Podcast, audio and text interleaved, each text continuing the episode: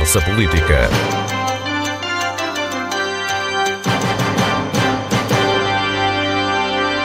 Tarde. O Governo deverá entregar o Orçamento do Estado para 2020 no próximo dia 16 de dezembro. Nessa altura se ficará a saber que assuntos da Madeira poderão ficar resolvidos ou em vias de resolução no próximo ano. É um dos pontos para o debate entre os deputados eleitos pela região à Assembleia da República, Sérgio Marques, do PSD, e Carlos Pereira, do PS. Devido ao mau tempo, ficaram retidos e, por isso, à hora da gravação deste programa, estão nos estúdios da Antena 1 em Lisboa. Bem-vindos.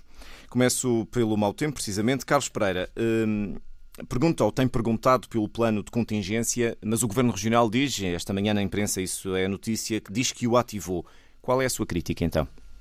Uh, boa tarde, boa tarde a todos, boa tarde a vocês, Marcos, e ao Paulo e também aos ouvintes. Uh, bom, eu, eu, diria que não é propriamente uma, uma crítica, uh, como, como tem vindo a ser publicada, a minha permanente reação relativamente à questão do plano. Eu acho que eh, tendo em conta a situação que hum, a Madeira eh, tem vivido ao longo dos últimos anos e tendo sido, sido muito claro para todos os madeirenses que nós temos de facto um problema uh, no aeroporto da Madeira que tem a ver com uh, a própria mudança do anticiclone dos Açores e que não está provado que é permanente ou não é permanente, uh, percebemos todos que precisamos ter uma, um, um, plano B, um plano B que permita de alguma forma minimizar ao máximo aqui, os efeitos de uma situação como a que ocorreu ontem e hoje.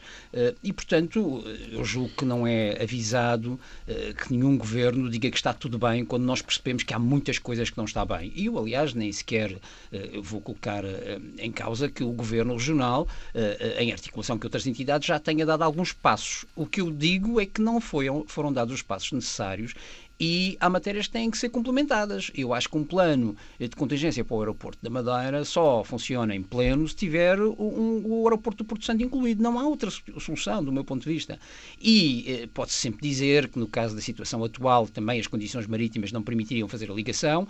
Eu não tenho, não sou especialista na matéria, também não sei se um barco diferente permitiria fazer ou não, e nem sequer vou pôr essa questão. Pelo menos o Lobo Marinho não saiu. Pelo menos o Lobo Marinho não sabia, mas é como eu digo, eu não sei se um barco de outras características diferentes faria ou não. Uh, enfim, não, não não, não, vou entrar por essa, por essa discussão, acho que essa é uma discussão que cabe a especialistas e não a mim, eh, mas há uma questão que eu sei, é que um plano de contingência, incluindo o aeroporto do, do Porto Santo, com as devidas obras, incluindo uma, uma boa ligação marítima e não aquela que temos, eu já, já, já afirmei que era uma, uma, uma ligação um bocadinho paleolítica, permitem-me a expressão, porque eu acho que pode ser melhorada, eh, sem isto contemplado, fica coxo um plano de contingência. E, e o que eu me apercebi ainda por cima, aqui estando em Lisboa, é que muitas vezes eh, eh, também as questões relacionadas com o alojamento das pessoas, designadamente os madeirenses, não necessariamente aqueles que vêm em ligação ou mesmo os turistas, mas os madeirenses é muito comprometida. E, portanto, significa que esse plano de contingência tem falhas e tem falhas graves. Ora, o que eu digo é, isto não é apenas uma responsabilidade do Governo Regional.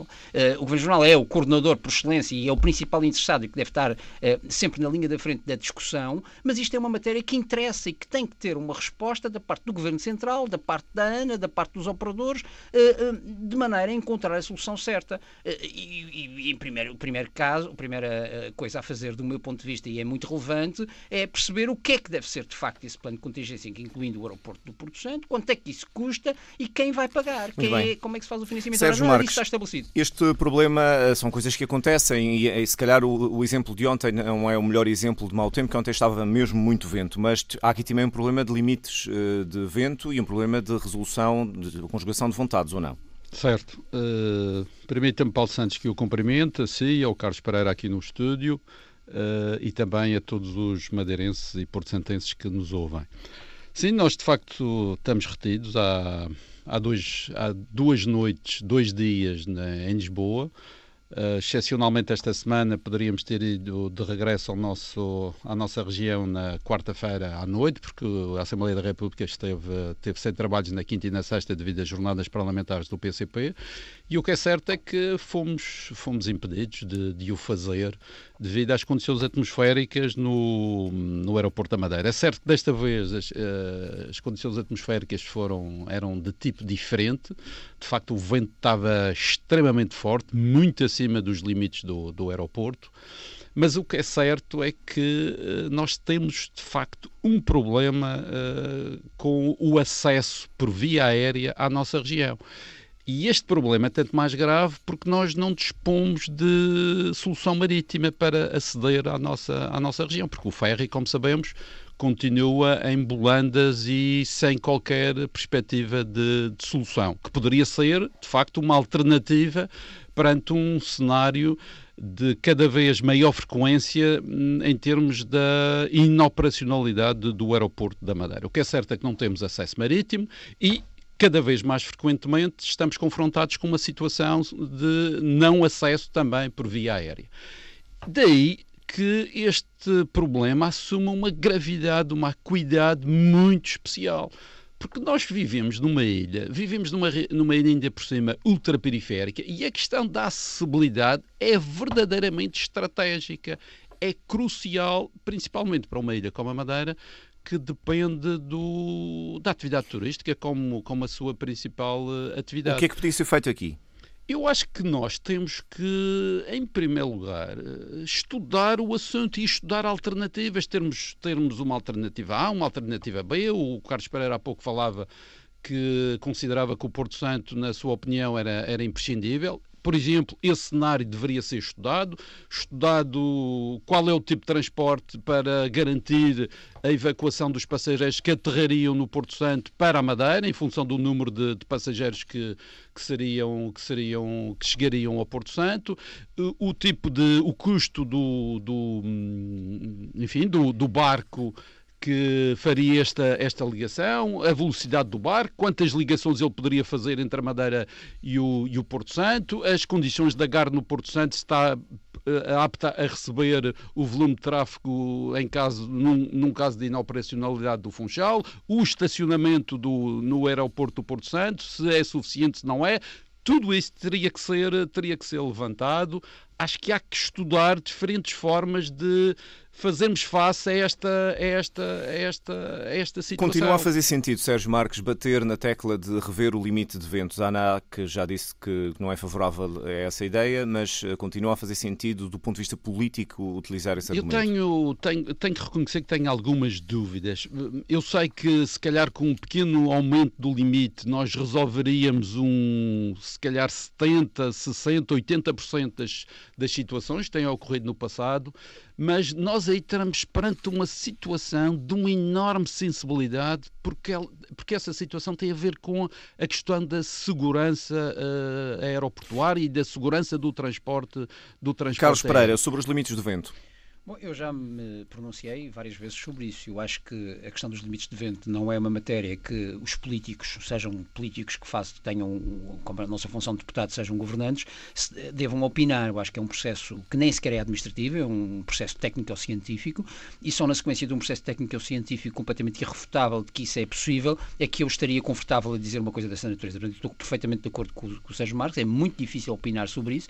É, aliás, desaconselhável que os políticos o façam. Uh, o que eu eu acho é que essa não é a questão que nos deve mover neste momento enquanto políticos. Enquanto políticos, nós devemos exigir que, que, que, que o INAC, uh, uh, perdão, uh, faça o seu trabalho, e fazer o seu trabalho é apresentar os resultados de um estudo técnico-científico válido, e nós também já sabemos que a apresentação desses estudos exige que, faça, que se façam testes durante algum tempo no aeroporto para perceber o que é que se pode fazer, perceber se aquilo é estrutural. Aliás, eu já disse publicamente, e estou à vontade para dizer, se se comprovar que estas alterações de vento são verdadeiramente estruturais, nós temos até que ter e pensar, eventualmente, até num plano C. Estava a falar no plano B, eventualmente no plano C. Mas isso é uma outra questão. Não está em cima da mesa neste momento. Eu acho que, volto a dizer, nós temos que ter muito sentido de responsabilidade nesta matéria. Estamos a falar da segurança das pessoas. Ninguém entenderia que políticos se pronunciassem sobre uma matéria dessa natureza sem um estudo técnico-científico válido, sólido e irrefutável. Meus senhores, o mau tempo é apenas uma das hum, condicionantes do transporte aéreo para a Madeira. Outra tem a ver com o custo do transporte, aquilo que é pago pelo passageiro, independentemente de haver apoio apoios. Carlos Pereira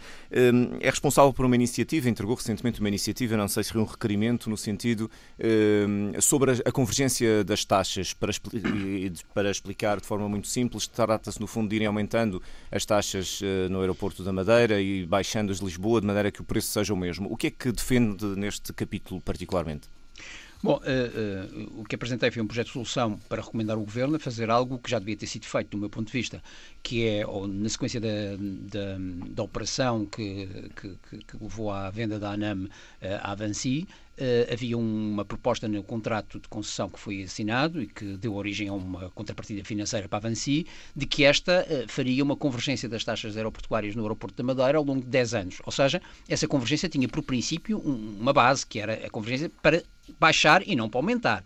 E, e portanto, o que se o que se percebe ao fim de sete anos é que não só nós não percebemos qual foi a convergência que ocorreu, porque não temos dados, não foi feito um estudo, não foi feito um acompanhamento, como a sensação que os operadores todos têm e que nos transmitem, e a própria Governo Jornal já o disse, é que essas taxas estão a aumentar e não a diminuir. Porque há aqui um princípio que é as taxas eh, variam de acordo com a pressão da procura e a procura tem sido maior e, portanto, a Vansi tem aumentado as taxas. Ora, isto não era o espírito que estava no contrato de concessão.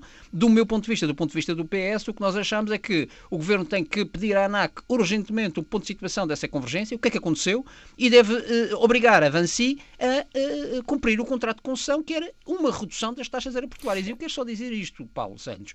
Essa redução das taxas aeroportuárias é absolutamente essencial até para o modelo de mobilidade que temos, que temos implementado na Madeira. Porque o modelo de mobilidade com, com liberalização, conforme se sabe, exige mais companhias aéreas a operar. Ora, taxas aeroportuárias elevadas significa afastar uh, companhias aéreas conforme se tem visto. E, portanto, esse processo tem que ser resolvido e esta foi uma tentativa de ajudar a resolver e esperemos que tenha. Sérgio Marques, este. Falamos muito da mobilidade e, portanto, do, do preço que os madeirenses pagam, mas a verdade é que as tarifas eh, para a Madeira de um visitante são elevadas. Eh, defende também que alguma coisa deve ser feita quanto a isso? Ou o modelo eh, tem sido, o debate tem sido muito focado apenas na questão da mobilidade? Bom, é, é, exatamente pelas razões que eu, que eu apontava há pouco. o, o acesso do, em termos de transporte aéreo é, é crucial para, para a nossa região. E há que atuar não apenas ao nível, ao nível das taxas. É um facto que as taxas estão, estão elevadas, mas as taxas estão, de certa maneira, já uniformizadas. Eu há pouco, há dias, falava com um, dire, um diretor da, da, da da, da ANA, e ele dizia-me que o processo de harmonização estava praticamente, estava praticamente feito. Ora, eh, isto de facto é um pouco estranho, porque o não, contrato. Está feito porque aumentou, o, contra... lá, Sérgio, mas está feito porque aumentou as taxas do aeroporto de Lisboa e eles subentendem que esse aumento eh, eh, permitiu, como o da Madeira não aumentou tanto, permitir harmonizar. Só que o problema não é esse, o problema é que as taxas do aeroporto da Madeira têm mesmo. Sim, mas o, a, questão é que fizeram uma uniformização por cima, Sim. mas, as, mas as taxas estão praticamente equivalentes em todos os aeroportos, em todos os aeroportos nacionais. Não era, o princípio, era o princípio, mas o que é certo é que. Pois o contrato de concessão levou a esta situação. O que põe aqui um problema, que há necessidade de renegociar o contrato de, de, de, concessão que foi feito com a Avanci. E acho que há uma oportunidade para fazer isso, Carlos Pereira, que é a questão do aeroporto do Montejo, vai implicar uma alteração ao contrato de, de, concessão e acho que há aí uma oportunidade de rever esta questão das taxas, das taxas aeroportuárias. É certo que a questão das taxas aeroportuárias não é a questão essencial, porque as, uh, as taxas aeroportuárias representam apenas uma pequena percentagem do custo final do transporte do transporte Então aéreo. qual é a questão essencial? A questão essencial são as tarifas que são praticadas pela, pelas companhias aéreas. Uh, e aí é que há a questão essencial. Como é que podemos baixar? É a eterna questão, ou já a famigerada questão de termos mais operadores a atuar na linha, na mas, é- linha para é entre, entre o, nas linhas entre o continente, Porto, Lisboa e a Madeira. E aí, de facto, as taxas não são as mais atrativas, mas acima de tudo, há que criar, se calhar, outros atrativos, outras condições, de modo a suscitar o interesse de novos operadores. Fala-se muito na, na Ryanair, fala-se muito na, na eventualmente na até na, na Binter, na Transavia, a Binter que poderia eventualmente também assumir uma operação. E a questão essencial perante o atual quadro de regulatório para o transporte aéreo, num modelo de liberalização, implica mais oferta de transporte aéreo que não temos, que não temos tido. Uh, a oferta da, da TAP e da EasyJet são, são insuficientes e daí que os preços tendam a aumentar. Carlos Por Pereira. outro lado, o sistema de, de, de subsídio de mobilidade também não é aquele que favorece e eu antes de ir à mobilidade, já, já, concluir já, isso, uh, já vou à mobilidade, o, mas antes disso, Carlos preços. Pereira, um problema, parte do problema da concorrência entre companhias também está em Lisboa. Não há slots para a saída de aviões de Lisboa. Falou-se esta semana na alternativa de um aeroporto em Cascais, portanto, no antigo aeródromo de Tires, eh, que agora é uma espécie de aeroporto.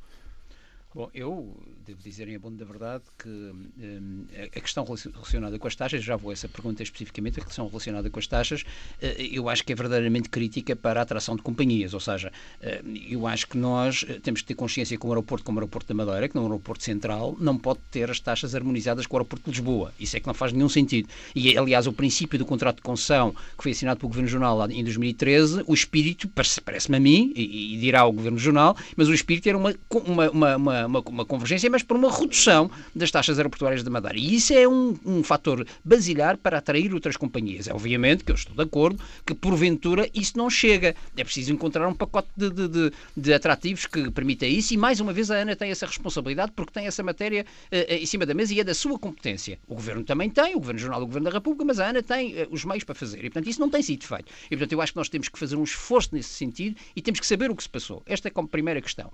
Relacionada com a questão do aeroporto de Lisboa, é evidente que o aeroporto de Lisboa tem uh, uh, um, um, problema de, de, de, de, enfim, de esgotamento, digamos assim, apesar de todas as obras terem sido feitas e algumas estão a ser planeadas para tentar esticar ainda mais a capacidade de, de operação daquele aeroporto, sabemos que tem esse, esse, esse, problema. E o problema existe e a solução é o aeroporto de Montijo. Eu, aliás, escrevi um artigo recentemente no Público em que disse que quando o ótimo é o second best, ou seja, nós não temos tempo, nem temos dinheiro para pensar em outra solução. Aliás, eu acho absolutamente estranho, devo dizer, e até um bocadinho delirante, que haja alguém que se lembre de propor uma outra solução a meio deste processo todo. Ora, propor uma outra solução a meio deste processo todo, nem sequer está a ser estudada nem analisada, significa voltar ao processo ao início. Ora, isso não, não, não, não satisfaz o interesse do país, nem satisfaz o interesse da Madeira. O que nós precisamos mesmo é uma solução urgente. Essa solução urgente está definida, está, está uh, de alguma forma uh, uh, aprovada até pela Associação Ambiental, a associação que tem a responsabilidade do ponto de vista regulatório das questões ambientais e quem acha que isso não está bem está a pôr em causa todo o edifício regulatório do ambiente em Portugal e isso tem que explicar porquê. E, portanto, este é o momento que nós temos para rapidamente tratar do aeroporto do Montijo, com todas as suas dificuldades, para garantir que as soluções para o aeroporto, eh, para a Madeira, para a Madeira e para ficam Madeira sejam ultrapassadas. Sejam, Sérgio sejam Marques, agora, agora a deixe-me só terminar agora. Eu devo dizer uma coisa. Quem coloca uma questão destas em cima da mesa tem que explicar uh, de onde é que isto parte. Está-se a é referir ao aeroporto de Cascais, à, à, à ideia que foi lançada esta semana do aeroporto de Cascais ao para a Madeira, é isso? Sim, sim, sim. Sérgio Marques, hum, falando agora da mobilidade, é um dos subscritores de um requerimento, uma pergunta no fundo ao Ministro das Infraestruturas sobre o grupo de trabalho criado para rever este processo. Já teve resposta? O que é que pretendem saber ao certo? Deixe-me antes uh, só concluir a questão da, das taxas. Temos de facto uma ótima oportunidade para renegociar o contrato, para, para permitir uma, uma, uma, uma redução dessas, dessas taxas e também para resolver uma questão que me parece eh, gritante e urgentíssima, que são as taxas que são praticadas no aeroporto do Porto Santo e que também colocam graves constrangimentos à operação aérea entre a Madeira e o Porto Santo. As taxas, as taxas no, que estão incluídas, no contrato, de concessão, no contrato de concessão. E, portanto, esta oportunidade de, da renegociação do contrato a propósito do Montijo que é a única a única alternativa que nós temos neste momento, e daí estou, de acordo com, com, o Carlos Pereira, para uh, resolver também os constrangimentos que temos no aeroporto de, de, Lisboa, porque de facto o aeroporto de Lisboa está saturado, mesmo com uh, o maior número de frequências por minuto que já está uh, previsto, vamos ter o aeroporto com condicionamentos graves, nomeadamente aqueles que o Paulo Santos apontou, a ausência de, de slots, que provocam também constrangimentos em termos de uma melhor oferta e de maior oferta e agora, de voos para, para a Madeira. à mobilidade e ao requerimento Bom, quanto à mobilidade, uh, bom, de facto aqui estamos com, estamos com um, um problema porque uh, era suposto o Governo da República estar a deitar mãos ao trabalho de regulamentação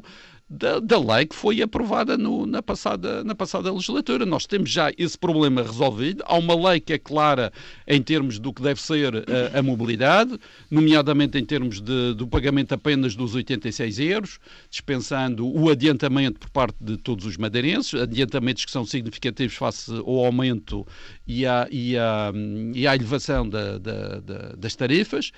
E daí que uh, nós não compreendamos porque é que ainda o Governo da, da, da República não deitou mãos a, a, esta, a, esta, necessidade de regulamentar a lei da Assembleia da República. Portanto, que se porque saiba, não há grupo de trabalho ainda, pois não? Sem essa saiba. regulamentação, nada feito.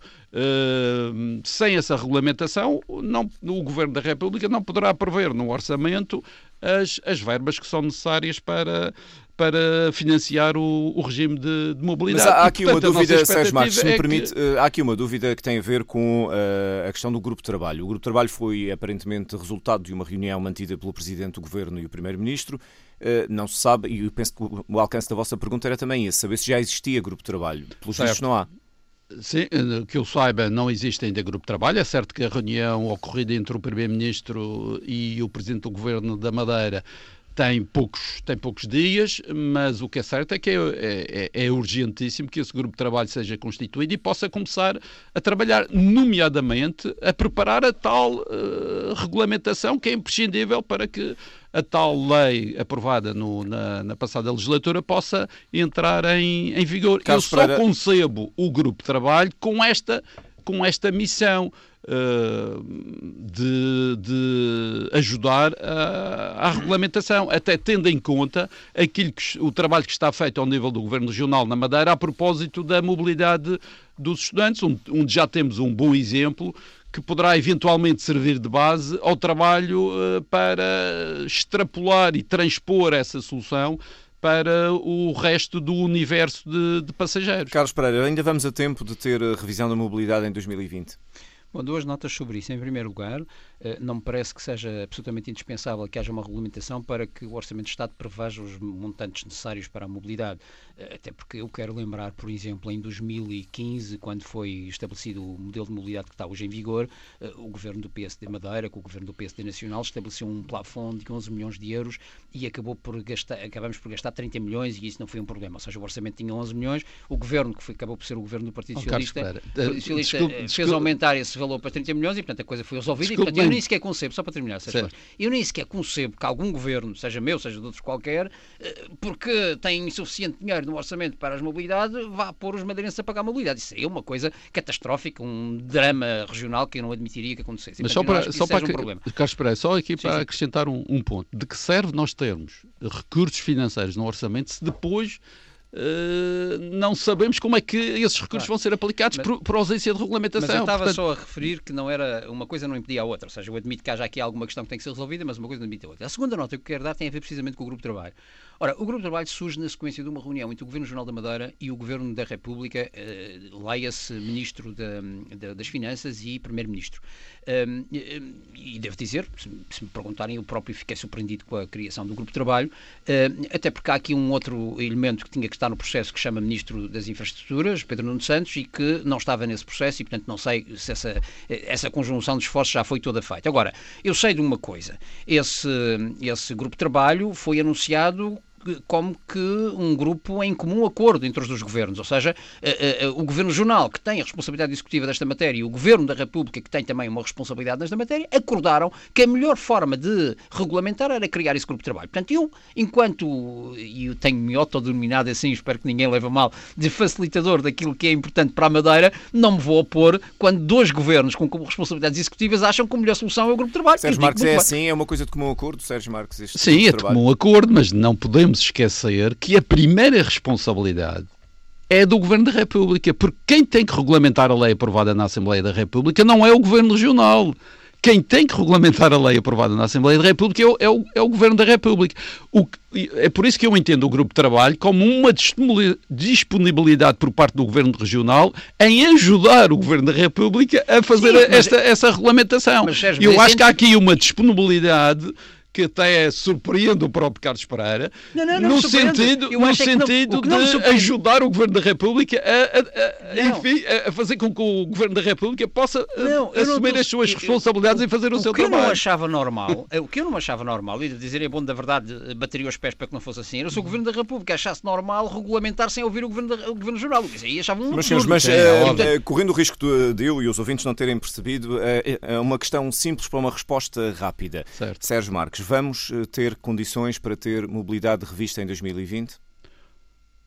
Paulo Santos, eu Gostava imenso que isso pudesse acontecer, mas, mas, mas, isso, isso depende do, do, grupo de trabalho e depende do Governo da República em primeira linha. Carlos tem Pereira, que, tem, que perguntar, tem que perguntar ao Governo da República. Não, é a mesma pergunta para a resposta rápida. Uh, a minha resposta é muito parecida com a do Sérgio Marcos, só que tem uma nuance. Eu acho que neste momento, quando os dois governos estão de acordo em criar um grupo de trabalho, os dois têm as mesmas preocupações. E eu farei, da, da minha parte, junto do Governo da República, perceber quais são as preocupações. Mas também terei o cuidado de, junto do Governo Jornal, perceber quais são as preocupações para que nós consigamos ter uma regulamentação que satisfaça a Madeira em pleno. E para isso é preciso que Muito o Governo Jornal também Com, dê Mas atenção, mobilidade. eu só quero acrescentar uma coisa. Acho que o grupo de trabalho não pode diluir a, a primeira responsabilidade que é do Governo da República. Sim, isso acho Com a mobilidade entramos na discussão em torno do orçamento do Estado, que será ou deverá ser entregue no dia 16 de dezembro. Hoje uma notícia do Jornal Económico diz que, faltando votos à esquerda, como aparentemente eh, vai acontecer, eh, o PSD Madeira pode ser uma das soluções para a viabilização do orçamento, portanto, poderemos estar neste programa com dois deputados que vão votar a favor do orçamento. É assim, Sérgio Marques?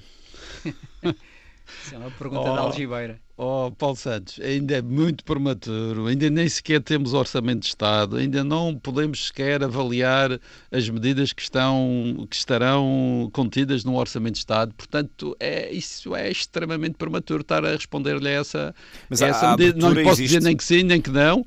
Tudo está em aberto. Eh, eu lia também o Económico ontem, eh, em que estavam previstos, há cinco cenários possíveis. O da crise política, o de um orçamento aprovado com os votos do PS, do PSD Madeira, do PAN e também do LIVRE, um cenário de aprovação com a abstenção do Bloco de Esquerda, com a abstenção do Bloco, do, do bloco de Esquerda e do PCP, Uh, ou com a eventual abstenção também do próprio PSD uh, eh, nacional. Mas Portanto, questão... há, muitas, há muitas formas de viabilizar o orçamento. A questão política mantém-se, no entanto, há, pelo menos não, não está a porta fechada, que já é um, um dado que, não é pouco relevante, digamos. Certo, certo. Não está a porta fechada. Carlos Pereira, este orçamento para 2020, naquilo que à partida se vai conhecendo e sabendo, poderá resolver que questões da Madeira? Bom, antes de mais, eh, Paulo Santos, me permitir, também gostaria de fazer um comentário sobre as notícias, para dizer duas coisas. A primeira, para dizer que. Já disse que era pergunta de Algibeira. Exatamente, mas quer fazer outra. A outra mais específica, essa foi mais a brincar, a outra mais específica é mais ou menos uh, referir que uh, essa é uma possibilidade aritmética, sem dúvida alguma. Aliás, o Jornal Económico teve esse cuidado de fazer contas dos deputados e perceber que essa existe. Mas além dessa possibilidade aritmética, existe um outro dado. E esse dado é que uh, talvez não se possa colocar de parte, que foi a circunstância de Miguel Albuquerque se ter colocado uh, nessa posição de ser uh, considerado como uma solução. E, portanto, essa está em cima da mesa, foi uma decisão do Presidente do Governo da Madeira. Uh, agora faz sentido perceber como é que as coisas vão desenvolver. Pereira, nunca, não, nunca não, me, não, me, não, me, não, me, não me espantaria que se discutisse esse cenário, mas isso vai depender depois de todas as discussões que ocorrerem no quadro do Orçamento de Estado, hum. que ainda estamos, estamos numa fase prematura. Aí o Sérgio Marques tem razão, não vale a pena estar a fazer futurologia.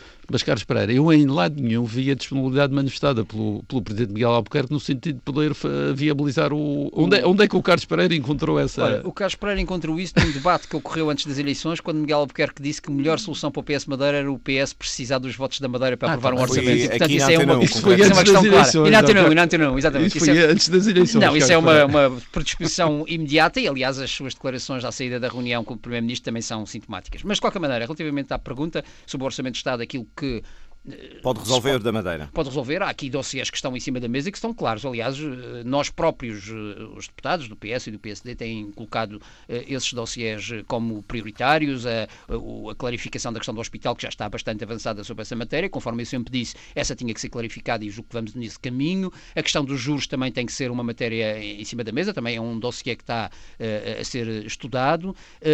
Questões relacionadas com a mobilidade, que falamos agora. Percebermos que temos uma solução definitivamente de acordo acordo com os interesses dos madeirenses. Eh, as questões do financiamento das universidades é uma questão complexa, devo dizer, e é bom da verdade, e eu não tenho uma boa solução para, para eh, dizer neste momento. Eh, posso dizer apenas que estamos a trabalhar no sentido de ver se contribuímos para que as universidades, e em particular a Universidade da Madeira, tenha mais condições, não necessariamente apenas financeiras. São dossiês que são muito claros. Agora, é evidente que há sempre outros que vão surgindo a meio deste processo, por exemplo, a questão da mobilidade marítima que foi referida, Madeira, é uma questão que está a deambular entre o Governo da República e o Governo da Madeira e, e temos que ver o que é que podemos fazer. Bah, eu acho que depois da apresentação do Orçamento de Estado, eu devo dizer, talvez direi aqui alguma, algo que algumas pessoas poderão não gostar de ouvir, mas eu acho que depois da apresentação do Orçamento de Estado pelo Governo da República, uh, haverá ainda um trabalho a fazer por parte dos deputados, sejam da Madeira, sejam do PS Madeira, sejam do PSD Madeira, no sentido de uh, ir ao encontro de algumas questões que ainda estejam por resolver. Mas Sérgio vamos esperar. por aquilo que se desenha, uh, poderemos estar, estar perante um orçamento que resolve alguns problemas da Madeira? Bom, o Carlos Pereira, na resposta que acabou de dar, enunciou uh, praticamente uh, os temas principais que poderão ser uh, objeto de tratamento favorável para a Madeira no Orçamento de Estado. Mas partilha desse otimismo? Não estou tão otimista quanto, quanto aquilo que o Carlos Pereira deixou de transparecer há, há pouco. Eu não falei muito de otimismo, não, mais dos temas. Pá. Não acredito. Bom, mas implicitamente o Carlos Pereira deixou, deixou com uma, com uma lista tão aberta e tão extensa, deixou Uh, de é certa forma, é enunciado que poderá haver soluções em, nessa, em, todos esses, em todos esses planos. E eu aproveitaria para acrescentar um que me parece extremamente importante, que é a questão dos subsistemas de saúde na nossa região, sim, sim, nomeadamente da PSP, da GNR, uh, de outros, porque esse, esta questão tem um impacto muito significativo na, na, na, vida de centenas de pessoas que eh, estão ao serviço da República na região, nomeadamente uh, uh, polícias da, da PSP, da GNR, e que estão numa situação de enorme instabilidade no que concerne ao, sua, ao, seu acesso a cuidados de saúde, porque de facto os sistemas não estão a funcionar uh, devidamente na nossa região e isto implica um constrangimento muito desagradável para a vida de centenas de, pessoas na nossa região e eu espero que o Governo da República finalmente possa apresentar no, no Orçamento do Estado uh, uma solução para, financeira para obviar a todos estes estas ao disfuncionalidades. Ao contrário de anos anteriores, uh, o ambiente político parece menos crespado, portanto houve a reunião entre um, representantes dos executivos, digamos assim, já houve uma outra reunião depois dessa para acertar certo. detalhes.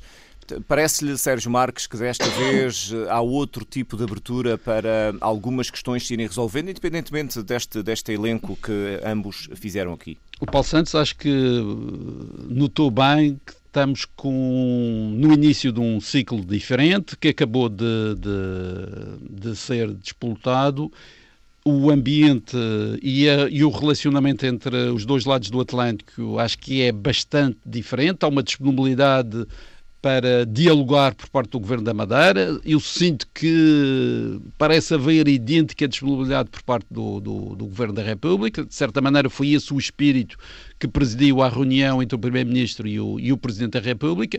E, portanto, eu, eu, o que eu espero é que isso não seja, apenas, não seja apenas uma aparência, que não seja apenas uma fachada, que isso agora se concretize em soluções concretas, nomeadamente já no, no, próximo, no próximo Orçamento de Estado. É essa a minha, a minha esperança, porque é isso também que, que os madeirenses esperam do, do, do, de ambos os governos, é que sejam partes fundamentais e empenhadas em construir e encontrar soluções para os seus para os problemas que, que nos afetam. Carlos Pereira, sente também uma diferença no ambiente político entre os executivos da região e da República? Paulo Santos, o, o Sérgio Marques não, não, não negará aquilo que eu, que eu vou dizer, que, que antes da, das eleições e desconhecendo aquilo que era a geometria do Parlamento Nacional, aquilo que ocorreria em termos de, de, resultados eleitorais, eu fiz um desafio várias vezes a que o PSD, eh, de alguma forma, eh, entrasse num caminho de construção de soluções para a Madeira e que eu estaria disponível, enquanto cabeça de lista na altura do PS Madeira, estaria disponível para construir soluções para a Madeira e não para andarmos numa guerrilha que, no limite, no fim do dia, eh, os madeirenses não ganhavam nada. E eu olho com algum alguma uh, satisfação este posicionamento do Governo Regional, que espero que seja consistente e que vá até ao fim da linha, no sentido de construir coisas para os madeirenses e coisas boas para os madeirenses. Eu acho que esse, esse posicionamento também foi aceito pelo Governo da República. Os deputados do PS Madeira estão nesta linha de entendimento, mas estavam já antes da, das eleições, conforme eu disse, e disse várias vezes, e fiz um apelo várias vezes para que essa construção se fizesse. Eu acho que se, e se existir essa convergência de interesses entre os deputados, entre os governos, eu acho que o resultado final será bastante melhor. Mas vamos aguardar, naturalmente, que isto isto ainda há um processo negocial e num processo negocial há que escolher prioridades e há que definir prioridades e nem sempre é fácil. Exige que os governos tenham capacidade de negociação, exige que os deputados estejam atentos às soluções e que possam também contribuir com o seu papel. E, portanto, eu estou, eh, não, não, não, não, não vou dizer que esteja uh, eufórico e otimista uh, totalmente e que esteja já garantido que as questões vão se resolver. Acho que isso nunca é assim.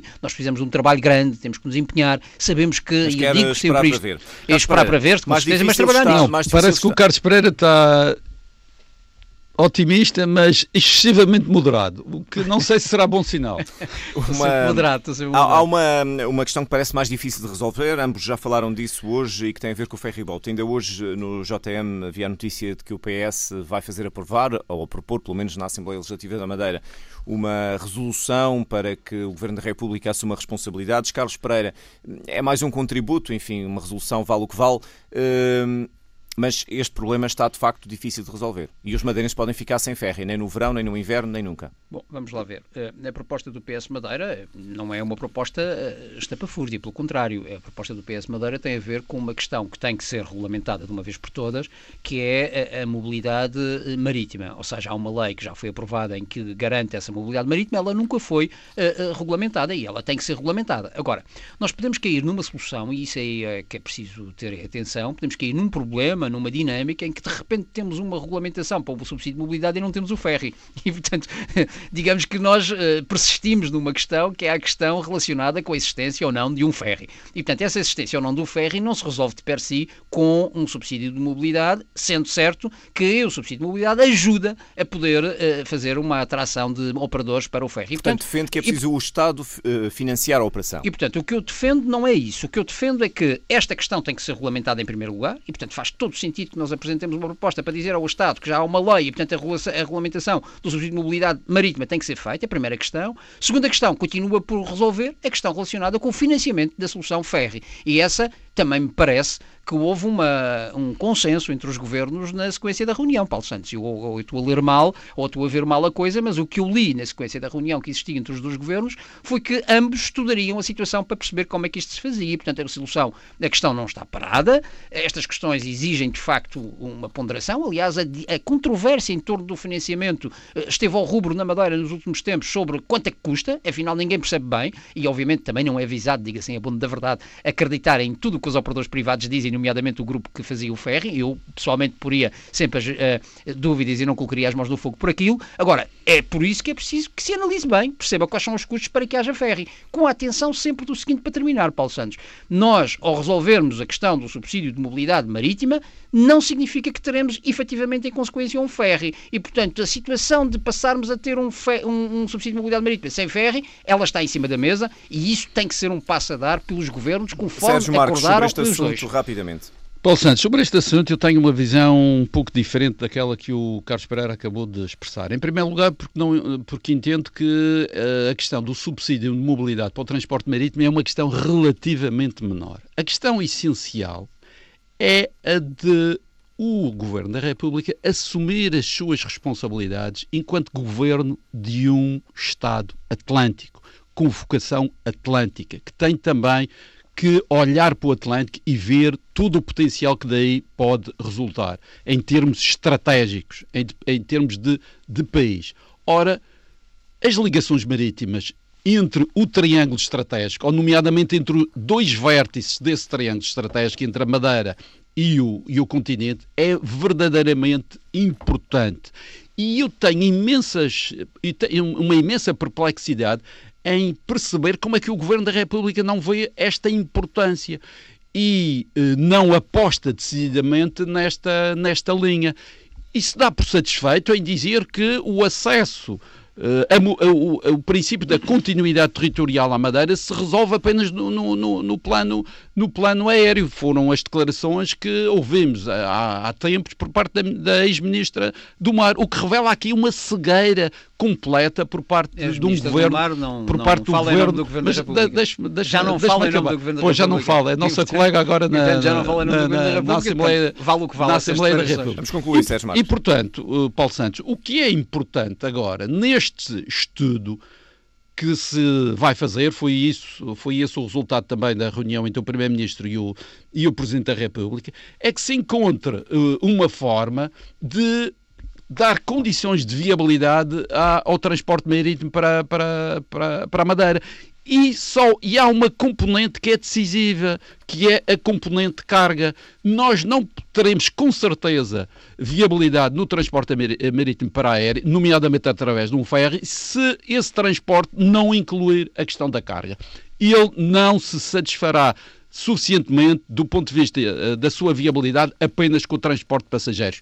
Há que encontrar maneira de permitir que a carga seja uma componente uh, fundamental desse, desse transporte, Eu... porque de outra forma não, não teremos condições de, de, viabilidade. Santos, Tem que ser rápido. Duas Sim. notas rápidas sobre isto. A primeira, uh, para dizer que, mais uma vez lembrar, que a questão do estudo foi um acordo entre os dois governos e isso significa que o governo, e isso significa que o Governo da República não está, contrariamente ao que disse o Sérgio Marques, a pensar que não quer fazer nada sobre essa matéria. Que se quer fazer um estudo, se chegou a um acordo, é que, é que quer fazê-lo. E, portanto, eu acho que isso é importante fazer. É o passado. Sobre a, questão, sobre a questão da carga, sobre a questão da carga é absolutamente essencial que nos lembremos do seguinte, e isso é uma, uma, uma batalha que o Governo Regional deve, também mais uma vez juntamente com o Governo da República, encetar já. E eu estou a, a lembrar isto há anos, que é a questão do, da proibição da carga tem a ver com uma diretiva comunitária, é uma questão europeia que proíbe esse tipo de, de, de operação e, portanto, a Madeira deve, à custa do seu princípio da ultraperiferia, uh, uh, pedir exceção sobre esta matéria e o Governo Regional deve fazer alguma coisa sobre isso. Aliás,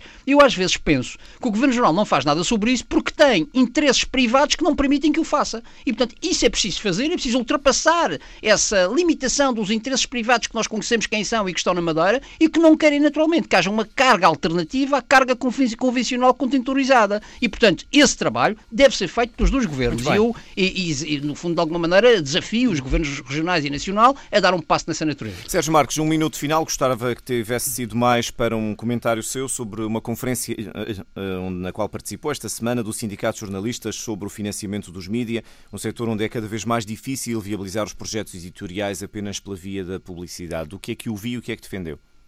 Bom, eu neste, nesta conferência sobre os mídias, sobre o alto patrocínio do Sr. Presidente da República e organizada pelo Sindicato de Jornalistas, tive, tive a oportunidade de apresentar aquilo que está disponível neste momento na Madeira em termos de apoio, de apoio aos mídias. Nós na Madeira dispomos de um, de um sistema de apoios que é absolutamente inovador, único em Portugal. Estou-me a referir ao Media Ram, trabalhei nele arduamente enquanto, enquanto fui membro do, do governo, orgulho-me daquilo que, que, da obra que deixei neste, neste campo e, eventualmente, o Media Ram, a experiência que, que, já levamos de 3 a 4 anos na Madeira, poderá servir de, de exemplo para o que é eh, também necessário fazer em termos do, do, do socorro aos mídias regionais na, no, no, no continente. resto do país. Carlos Pereira acha que este regime Media Ram é claro?